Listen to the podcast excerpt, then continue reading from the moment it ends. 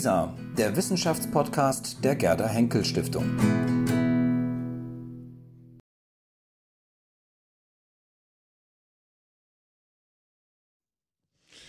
Ja, vielen, vielen Dank, Christian. Das war eine, sehr, sehr, viel, ähm, äh, sehr, sehr, viel zu meiner Person. Ich äh, bin, muss jetzt äh, sozusagen wieder runter auf den Vortrag äh, selber kommen.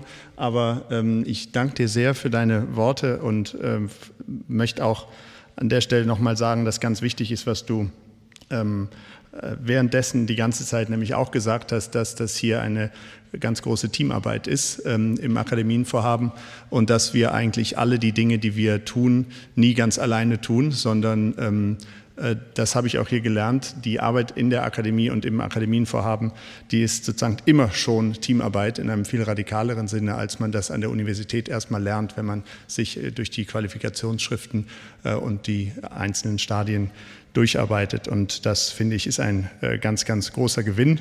Und äh, das ähm, habe ich ja auch dir, Ottmar, zu verdanken, diese Erfahrung hier machen zu können. Und äh, es ist richtig, ich habe auch das große Glück, ähm, Ihnen heute nicht nur etwas über das Thema Humboldts Erbe weltweit sagen zu können, sondern auch ein bisschen ähm, etwas vorstellen zu können, was es seit ein paar Tagen erst gibt, nämlich das Zentrum Humboldt, aber dazu kommen wir gleich. Les esclaves se réjouissent de la civilisation qu'on leur prépare aux Antilles. J'ai vu cette civilisation que les Anglais font tout par intérêt, et les Danois, États-Unis, Suédois donc aussi. On aime toujours accuser les autres d'exaltation. On a l'air plus raisonnable. C'est une manière à droite de se donner une supériorité. Les gouvernements peuvent-ils impunément oublier les principes de l'équité et de la morale publique? Je réponds, voyez l'histoire. Vous dites, je ne vois aucun danger de près. Les révolutions populaires nous ne parlons pas de celles qui ne produisent qu'un simple changement de dynastie, ne sont que la tendance vers un équilibre de droite. Le caste privilégié paie dur alors les effets de leur obstination. Die Sklaven freuten sich auf die Zivilisation, die man ihnen in Westindien bereitet hatte. Ich habe diese Zivilisation gesehen die Engländer tun alles für ihre eigenen Interessen und die Dänen, die Vereinigten Staaten, auch Schweden. Man gefällt sich dabei, die anderen der Maßlosigkeit zu beschuldigen. Man selber sei vernünftiger, eine geschickte Art, sich über den anderen zu erheben. Dürfen Regierungen die Prinzipien von Gerechtigkeit und öffentlicher Moral ungestraft missachten? Ich sage, schaut auf die Geschichte. Ihr sagt, ich sehe keine unmittelbare Gefahr oder wir sehen keine unmittelbare Gefahr. Volksrevolutionen. Wir sprechen nicht über solche, die nur einen einfachen Dynastiewechsel bewirken, sondern über jene, die nach einem Gleichgewicht der Rechte streben. Die privilegierten Kasten werden noch teuer für die Folgen ihrer Hartnäckigkeit, ihres Stursinns bezahlen. Alexander von Humboldt schreibt diese Zeilen auf einen Notizzettel mit dem einfachen Titel Esclave, vermutlich während seines zweiten Aufenthalts auf der Karibikinsel Kuba im Jahr 1804, kurz vor Abschluss seiner Reise durch die Äquinoktialgegenden des neuen Kontinents, wie es später in seinem Werk heißen sollte. Die Zeilen stehen dicht an dicht, versehen mit Korrekturen und dem Signum der Erregung, ja des Zorns. Wörter werden unterstrichen, um die in ihnen enthaltene Anklage vor sich selbst zu verstärken. Le caste privilégié. Es sind die privilegierten Kasten, die noch teuer für ihren Starrsinn werden büßen müssen. Die mehrfache Exklamation zeigt Humboldts Entsetzen über die Gräuel seiner Zeit. Sind es doch afrikanische Kapitäne auf den Sklavenhändlerschiffen, les capitaines nègres qui racontent. Die Kapitäne also, die ihm von den angeblich zukunftsfrohen, verschleppten Westafrikanern erzählen und von deren Hoffnung auf europäische Kultur Zivilisation in Westindien. Die Grenzen zwischen der aussichtslosen Hoffnung der Opfer und dem maßlosen Zynismus der Täter. Sie verschwimmen im Meer auf der Überfahrt. Wären es nicht Sklavenschiffe im Atlantik des 19. Jahrhunderts, man könnte an das Mittelmeer des 21. Jahrhunderts denken. Das Blatt ist eines von fünf aufgeklebten Zetteln aus unterschiedlichen Arbeitsphasen, unterschiedlichen Erneuerungen der Lektüre und Beschäftigung mit dem transatlantischen Sklavenhandel. Einträge mit Quellenverweisen aus dem Jahr 1815 zeigen, dass Humboldt immer wieder an die Stellen seiner vermutlich in Havanna niedergeschriebenen Zeilen zurückkehrt. Ein Humboldtscher Schreibort. Die wiederholte Überschrift Esclav macht deutlich, dass wir speziell bei diesem Blatt mit einem Knotenpunkt in Humboldts Ablagesystem zu tun haben, ein Schnittpunkt der Humboldtschen Karibikforschung. Humboldts Datenbank-Eintrag zum transatlantischen Sklavenhandel, zur Sklaverei in der Plantagenwelt der Karibik. Es handelt sich um Blatt 134, genauer um die Blätter 134 bis 139 des Tagebuchfragments Il de Cube Antilles en général. Von Humboldt während seines zweiten Aufenthalts auf der Karibikinsel 1804 begonnen, bis zum Schluss seines Lebens aufbewahrt in einem der Schubladen des berühmten Schreibtisches, den wir gestern im Vortrag von Benedikt und David sahen. 1999 spürte Ulrike Leitner das Manuskript in der Jagiellonska Bibliothek in Krakau auf. 2016 wurde es von ihr, Michael Zeugske und Piotr Tüllus als Teil der Reihe Edition Humboldt Digital erstmals in einer kritischen Ausgabe veröffentlicht. Die gerade gezeigte Passage zeugt vom Echoraum eines Streitgesprächs, das Humboldt sicher mehr als einmal geführt hat. Je réponds, voyez l'histoire. Vous dites, je ne vois aucun danger de près. Es ist ein Streitgespräch mit den kubanischen Eliten, mit den Zuckerhacendados und fürstenähnlichen Herrschaften der kreolischen Oligarchie, das sich bis in die zwei Bände des 1826 veröffentlichten, der, der, der 1826 veröffentlichten Studie zur Gesellschaftsordnung und politischen Ökonomie Kubas unter dem Titel Essai politique sur l'île de Cuba fortsetzen sollte. Und wie dieses Gespräch schon vor Ort funktioniert hat, hat uns heute ja schon sehr eindrücklich Michael Zeuske gezeigt. Es ist ein Dokument von historischer Bedeutung für die Alexander von Humboldt Forschung, als Schlüssel zur Werkgenese eines seiner wichtigsten politischen Manifeste, für die internationale Forschung zu Sklaverei, transatlantischem Sklavenhandel und Abolition, für die transkoloniale Geschichte Kubas im frühen 19. Jahrhundert. Für unser Akademienvorhaben war die Veröffentlichung von Il de Cube vor fast drei Jahren in mehrfacher Hinsicht eine wichtige Initiation. Als Pilottext half es uns zu klären, wie wir in Zukunft die Reisemanuskripte Humboldts in digitaler Form und als kritische Edition bearbeiten und herausgeben wollten. Zugleich bot uns das wichtige Manuskript Anlass genug, nach neuen Kooperationen zwischen Kuba und Deutschland zu suchen, zwischen Havanna und Berlin, und es war der Auftakt zu einer Projektidee, die nun seit dieser Woche in ein neues Forschungs- und Editionsprojekt gemündet ist, das ich Ihnen heute vorstellen möchte.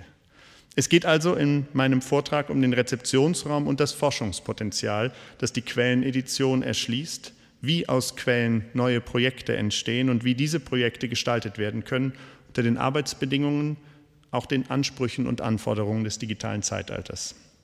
Doch erlauben Sie mir kurz noch einen Sprung zurück ins Heute.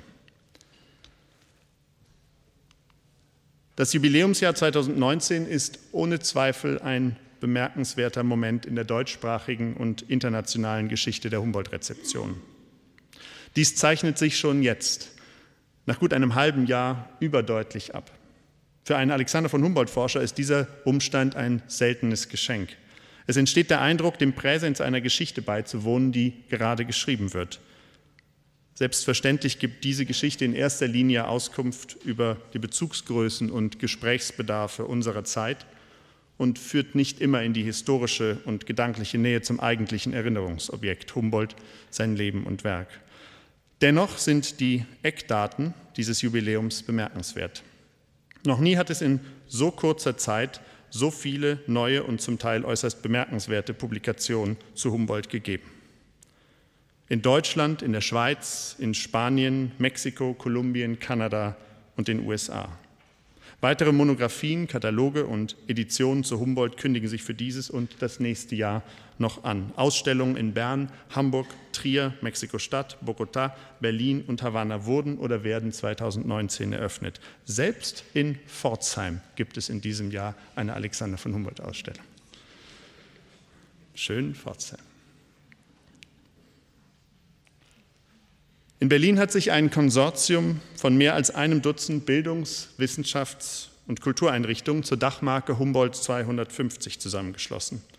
Zusammen mit weiteren Partnern aus der Region und auch außerhalb der Region ist ein Programm entstanden, bei dem man alleine im S- und U-Bahn-Netz der Metropolenregion Berlin-Potsdam rund 100 Veranstaltungen in diesem Jahr besuchen kann. Die Alexander von Humboldt Stiftung fragt in einer an das weltweite Netzwerk der Humboldtianer gerichteten Kampagne nach Humboldt heute und unterstützt auf Humboldt ausgerichtete wissenschaftliche Kolloquia und Netzwerktreffen auf der ganzen Welt. Das Goethe-Institut hat im Auftrag des Auswärtigen Amtes eine umfassende Kampagne für den kultur- und wissenschaftspolitischen Dialog mit Lateinamerika unter dem Titel Humboldt y las Americas gestartet. Das dreisprachige Angebot bindet explizit auch Brasilien mit ein, ein Land, von dem wir spätestens seit dem Vortrag von Paulo Söte auch wissen, wie sehr es eine eigenständige, wenn auch nicht immer sichtbare Humboldt-Rezeption in seiner Literaturgeschichte weiß. Ein beeindruckendes Angebot der deutschen Welle ergänzt und erweitert die mediale Präsenz des Humboldt-Jahres durch eine eigene Medienkampagne in drei Sprachen. Ein Blick auf die diversen Initiativen der Kampagne Humboldt y las Americas zeigt, dass nun erstmals die Beschäftigung mit dem Erbe Humboldts auch in rein digitaler Form, Born Digital, wächst. Nur zwei Beispiele seien genannt. Der Instagram-Account der deutschen Partnerschulen im Ausland Pasch dokumentiert zumeist von Schülerinnen und Schülern zusammengestellte Bilder, Illustrationen, Grafiken und Collagen zum Humboldt-Jahr. Über 2000 Beiträge, mehr als 4000 Abonnenten weltweit. Die Medienprojekte Humboldt 360 Grad oder Humboldt 360 Grados und Hackathon de Realidad Mixta haben Projekte hervorgebracht, die als digitale Medienkunst und Virtual Reality Installationen lateinamerikanischen Interpretationen einer zeitgenössischen lateinamerikanische Interpretationen einer zeitgenössischen Humboldt-Rezeption präsentieren. Sie zeigen einen neuen Gestaltungsraum, der Humboldt-Bilder, des Humboldt-Imaginariums, der Humboldt-Wahrnehmung weltweit, den es so bisher noch nicht gab. Auf diesem Weg entsteht ein Korpus an Bildern, Daten, Kunstobjekten und Installationen, die nicht nur digital geboren, sondern mit Blick auf die Humboldt-Rezeption auch digital gespeichert, vorgehalten und verfügbar bleiben sollten, ebenso wie es selbstverständlich für die in diesem Jahr entstehenden Bücher und Ausstellungen in Form von Katalogen gilt. Dass dies für die Bücher und Kataloge gesichert ist, das wissen wir, dass das für die digitalen Objekte, die ich Ihnen gerade angedeutet habe, keineswegs gesichert ist und sehr wahrscheinlich auch nicht stattfinden wird, zeigt genau die Diskrepanz, von der Barbara Göbel gerade auch gesprochen hat. Das heißt, wir haben eigentlich überhaupt keine Sicherungspraxis für den Rezeptionsmoment, den wir gerade live erleben und der nicht unbedeutend ist. Denn ich kenne keine so breite lateinamerikanische Rezeption in einem Humboldt-Gedenkjahr, die so divers ist und so wenig institutionell in ihren Akteuren, wie die, die wir jetzt gerade erleben. Und wenn wir sozusagen nicht wissen, was wir, wie wir das irgendwo speichern und ablegen, ist es weg. Dann ist es in ein, zwei Jahren vergessen und weg. Und dann fragt die Humboldt-Forschung in zehn Jahren, das war eigentlich ein ziemlich interessantes Jahr 2019. Jetzt müssen wir da mal ein bisschen noch mal zu forschen. Und dann ist es vielleicht weg oder auch nicht. Ich sehe ähm, das Auswärtige Amt ist hier auch präsent. Insofern ist das tatsächlich auch immer eine Frage an die Institutionen, die, die diese wichtigen, wichtigen Kampagnen befördern. Was machen wir mit den Ergebnissen, wenn es nicht Bücher und Kataloge sind? Für die Forschung orientiert sich die Frage nach Humboldts Erbe über jedem historischen Gegenstand aus zwei möglichen Richtungen. Aus Perspektive der Rezeption einer jeweiligen Gemeinschaft von Zeitgenossen und damit in Querschnitten durch die Geschichte und aus Sicht der Quellen, also im Studium ad fontes und in der Analyse und Auswertung der quellenrelevanten Kontexte und Debatten. Zwischen diesen beiden Polen bewegt sich das Spektrum unserer Deutung konstituiert sich unser Verständnis des Gegenstandes. Beide Pole bestimmen zudem den Aufgabenbereich, den Kulturerbeinstitutionen wie die BBAW besonders verpflichtet sind und den sie in zunehmendem Maße mit den Mitteln, Technologien und Methoden der digitalen Geisteswissenschaften bearbeiten. Die Digital Humanities oder Humanidades Digitales haben sich im wesentlich größeren Feld der Geistes- und Kulturwissenschaften ihrer, in ihrer noch jungen, zumindest relativ jungen Geschichte ganz ähnlich entwickelt, wie man es bei der Entstehung einer politischen Bewegung beobachten kann. Sie haben zunächst aus thematischen Nischen heraus agiert und sind über die Jahre und Jahrzehnte im Spektrum ihrer Aufgaben, Fragestellungen und Agenten gewachsen. Mittlerweile orientieren sich ganze Bereiche der Wissenschaftsförderung an ihnen. Aus spezifischen Aufgabengebieten wurden schnell viele, aus Experimenten wurden neue Standards. Mit wachsendem Erfolg und ausgelöst durch die technologischen und soziokulturellen Konjunkturen unserer Gegenwart wächst aber auch ein zunehmender Erwartungsdruck, mit dem das Fach, das zugleich in die Breite des Allgemeinen wie in die Tiefe der Einzelfächer diffundiert, sehr wohl zu kämpfen hat. Also wir beobachten ja zwei Bewegungen, ähnlich der kulturwissenschaftlichen Erneuerung der geisteswissenschaftlichen Fächer vor 30 Jahren, eine Bewegung in die Einzelfächer hinein, digitale Germanistik, digitale Romanistik, digitale Geschichte und sozusagen eine Bewegung in die Allgemeinheit eines sich weiterhin konstituierenden Faches durch Professuren für Digital Humanities, etwa die erstmal nicht ähm, in der Denomination weiter definiert sind.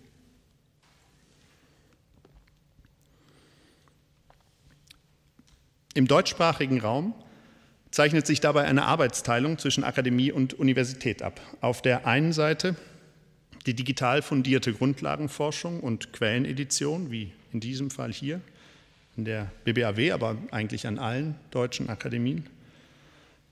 Auf der anderen Seite eine verstärkt anwendungs- und analyseorientierte Entwicklung und Erprobung technologiegestützter Methoden.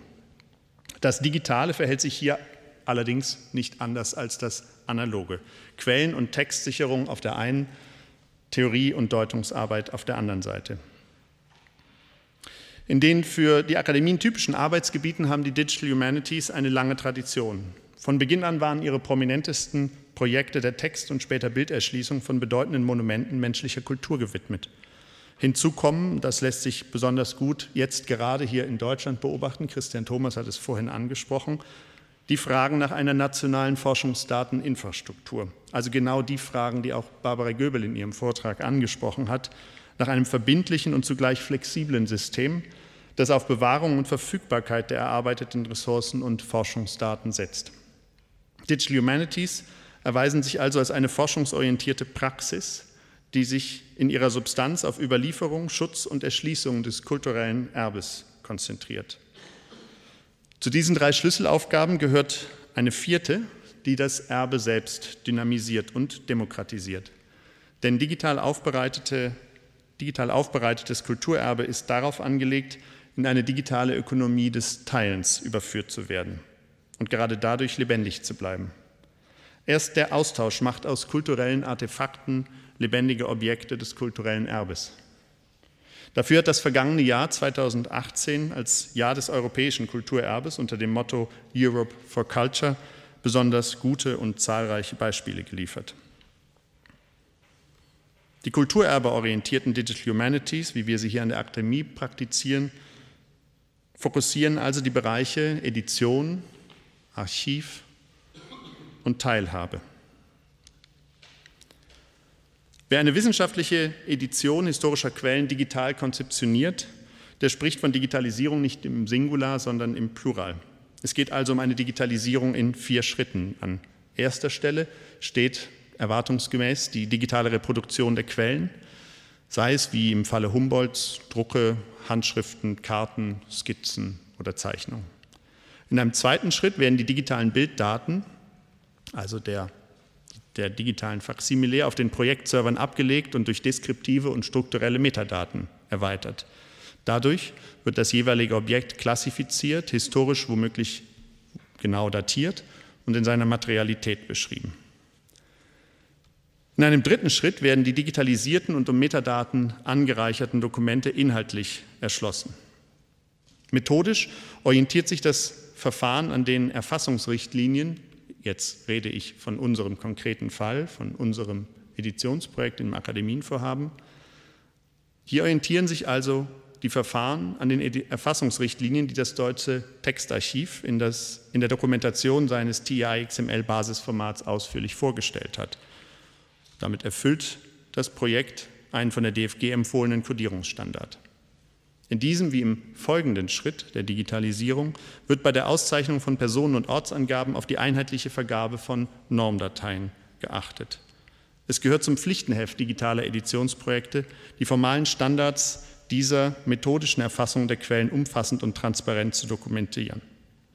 Die Standards ermöglichen Verfahren, die maschinenlesbar und damit funktionalisierbar sind. In ihrer formalen Struktur entsprechen sie der TI und damit einem Standard, der mittlerweile global gilt. Hier vollzieht sich also der Schritt vom Bild zum transkribierten und strukturell wie semantisch angereicherten Text.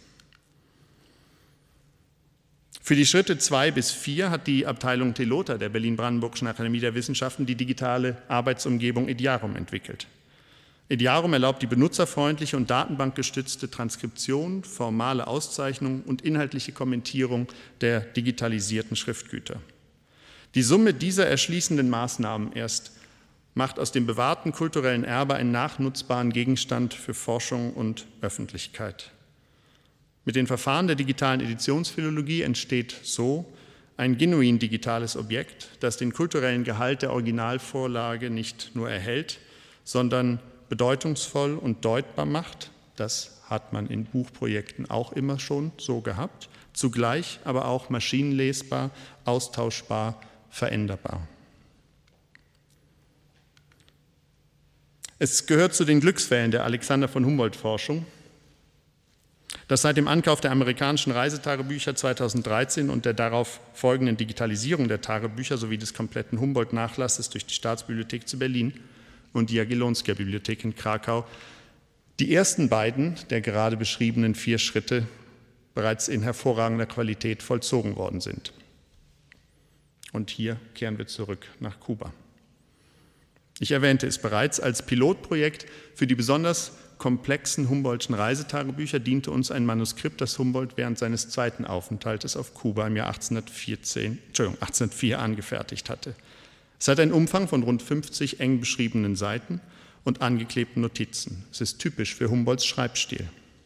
Unter dem Brennglas Kuba verdichtet sich hier die ganze Dramatik der Sklaverei in der Plantagenwelt der Karibik. Das Tagebuch und das Eingangszitat sollte das andeuten, dokumentiert das Klima einer gesellschaftlichen Lähmung, die politischen Debatten, die fatale Verbindung von Herrschaft und Unterwerfung, die Interessenkonflikte, moralischen Abgründe und ökonomischen Verflechtungen einer Sklavenhaltergesellschaft in der Krise. Mit der Revolution von Saint-Domingue war die Weltgeschichte nach Kuba gekommen und dort hatte man erkennbar keine Antwort auf die Fragen der Zeit gefunden. Mit diesem Werk, das für das Anti en général Ile de Cube der Ausgangspunkt ist, mit dem Werk Essai politique sur l'île de Cuba von 1826, schuf Humboldt nicht nur eine Blaupause für die politische Geografie, Landeskunde und Kartografie Kubas, sondern veröffentlichte in zuvor nie gekannter Schärfe eine unverhohlene Kritik an den Missständen und dem Selbstbetrug der kubanischen Eliten.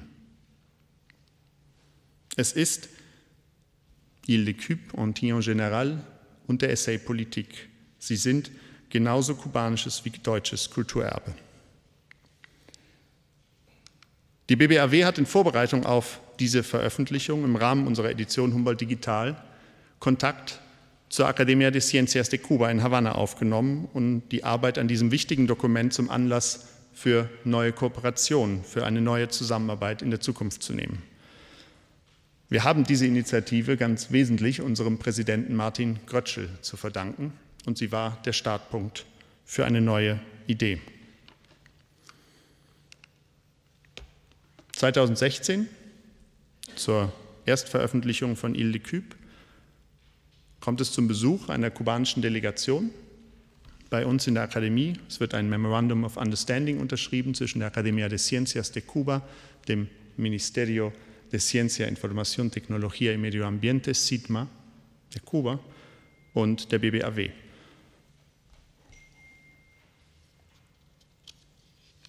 In der Folge entstand der Wunsch von kubanischer Seite, der Ottmar Ette und mir, das bin ich nicht gewesen, der Ottmar Ette und mir äh, vermittelt wurde, ein Projekt aufzubauen, das diese Arbeit, die wir hier machen, digitale Kulturerbeforschung an den Quellen, die ein gemeinsames Kulturerbe darstellen, auch in Kuba möglich zu machen und eine Zusammenarbeit und einen Weg zu finden, wie man daraus ein gemeinsames Projekt, auch eine gemeinsame Struktur erstellen kann. Ziemlich zur gleichen Zeit gab es Gespräche mit dem Auswärtigen Amt im Zuge einer kubanischen Initiative, die Casa Humboldt, also die im Vortrag von Michael Zeuske bereits erwähnte historische Stätte, an der man in Havanna Humboldt gedenkt, wieder zu restaurieren und neu zu eröffnen. Und wir haben seitens der Akademie dann überlegt, wie ein solches Projekt, wie ein solches internationales Kooperationsprojekt konkret aussehen könnte und wie wir die Arbeit, die wir hier machen, in einen internationalen Kontext ganz praktisch in der konkreten Zusammenarbeit übersetzen können. Die Projektentwicklung hat sich dann zwischen 2016 und 2018 hin zu einer Antragsphase entwickelt. Es gab mehrere Reisen nach Havanna, zunächst von einer großen Delegation, angeführt von der Staatsministerin, äh, Ministerialdirigentin, Entschuldigung, äh, Heidrun Tempel, nach Havanna, mit dem Ergebnis, dass wir äh, drei große Partner gewinnen konnten, das Centro Humboldt, Zentrum für digitale Kulturerbeforschung, zu gründen in diesem Jahr als Auftakt für genau diese Übersetzung einer Praxis, die wir hier entwickeln, aber die wir gerne in den Kontext bringen möchten, von dem das Dokument, mit dem das alles angefangen hat, nämlich Kuba, ähm, auch handelt. Das Projekt wird finanziert mit Mitteln des Kulturerhaltprogramms des Auswärtigen Amtes, des Förderbereichs Geschichte, Sprache und Kultur der Fritz-Thyssen-Stiftung und des Förderschwerpunkts Patrimonies der Gerda Henkel Stiftung. Es ist ein Forschungs- und Editions-, auch ein Infrastrukturprojekt, das wir von vornherein konzipiert haben als ein Projekt auf fünf Jahre, aber das, Sie werden, wer sich mit Antragstellung ein bisschen schon mal beschäftigt hat, wird, den wird das nicht wundern, dass aus Gründen auch der Finanzierbarkeit solcher Projekte als 3 plus 2 Projekt konzipiert ist. Das heißt, wir haben eine erste Gründungs- und Start- und Aufbauphase von drei Jahren 2019 bis 2021, an die sich im Falle einer positiven Evaluierung eine zweite Phase anschließen wird. Es ist ein Projekt, das konsequent von zwei Standorten ausgeht und an zwei Standorten stattfinden wird, hier in Havanna und in Berlin. Entschuldigung, genau umgekehrt. in Havanna in Kuba und hier in Berlin. Es geht um ein editionsphilologisches Projekt, es geht um ein Forschungsprojekt, das Quellen, Umkreisquellen zur Forschung, zur Humboldtschen Kuba-Forschung äh, erschließen soll, digitalisieren soll. Und um, um, welche Quellen es sich dabei handelt, hat ja der Vortrag von Michael Zeuske bereits sehr lebendig zeigen können. Es ist das Wissen hinter dem Text aus dem Tagebuchfragment, es ist das Wissen, es sind die Quellen hinter dem Essay Politique sur l'île de Cuba, die nur langwierige und langfristige Forschung überhaupt sichtbar machen kann. Und wir haben in Kuba natürlich eine ganze Reihe von speziellen Konstellationen, die den Zugang zu diesen Quellen besonders schwer machen. Die Archive selber, die Bibliotheken selber sind zu einem ganz großen Teil nicht in der Lage, selbstständig Digitalisierung ihrer Quellen vorzunehmen. Das bedeutet ja in der Konsequenz zwei Dinge. Sie haben keinen digitalen Zugriff auf Quellen, weder Kubaner noch Nicht-Kubaner und sie haben keinen Zugriff auf Quellen, die wahrscheinlich, wenn man sie nicht digitalisiert, bald schon nicht mehr existieren werden. Es handelt sich ja dabei um besonders prekäre Quellen, Quellen, die in den meisten Fällen Handschriften aus dem 19. Jahrhundert sind, die in dem Zustand, in dem sie heute in den kubanischen Archiven sind, nicht mehr lange existieren werden, wenn sie nicht digitalisiert werden. Digitalisierung bedeutet in unserem Fall und im Fall dieses Projektes also in erster Linie auch Rettung von Kulturerbe und Rettung von Handschriften, die auch einem kubanischen Gedenken, einem kubanischen Erinnern, einer kubanischen Erinnerungskultur sehr bald verloren gehen werden, wenn es keine Maßnahmen zur Digitalisierung gibt. So, und jetzt höre ich gleich auf. und zeige Ihnen zum Abschluss und auch als Einstieg ins Gespräch hier kurz das kubanische Netzwerk, das wir an Institutionen aufgebaut haben, mit dem wir jetzt bereits kooperieren und in dem das Centro Humboldt in Havanna, dort sehen Sie auch die Casa Humboldt, agieren wird. Und Sie sehen, dass der erste Schritt, den ich vorhin als so selbstverständlich beschrieben habe, nämlich die Digitalisierung der Quellen, den wir hier in Deutschland oder in dem konkreten Kontext unserer Forschung geradezu als Vorannahme und Voraussetzung unserer Arbeit übernehmen konnten, dass der genau der Schlüssel ist, der in Kuba erstmal hergestellt werden muss.